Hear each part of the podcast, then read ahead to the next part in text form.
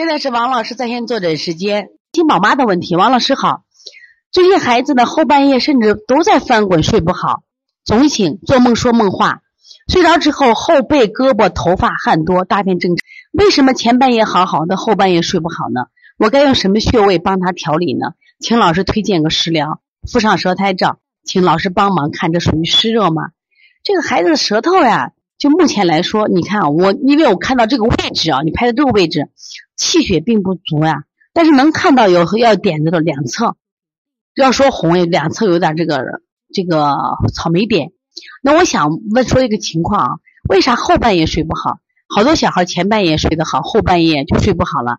你看后半夜是啥？一个是我们肝经之令，一个是肺经之令。这个中医啊，就经过老祖先几千年他们的这个验证呀。发现这个时候和我们的肝脏和肺脏有关系，特别是肝脏，为啥两三点就开始翻了？是它什么呀？肝气正抒发的时候，所以说他这个肝胆这个疏泄不好的时候，孩子就会出现这个情况。包括你孩子说梦话，说梦话，所以说你做一下什么呀？疏肝健脾的方法，孩子可能出汗也就会好了。最近我们也调的情况是啥啊？这个小孩我发现出汗多的孩子，我发现最近的小腹部有点胀。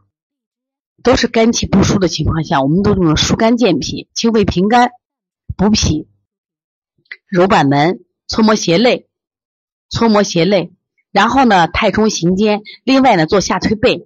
最近我们下推背做的比较多，这是个速降方法或者分推肩胛骨速降的方法。哎，发现小孩孩子好的很多。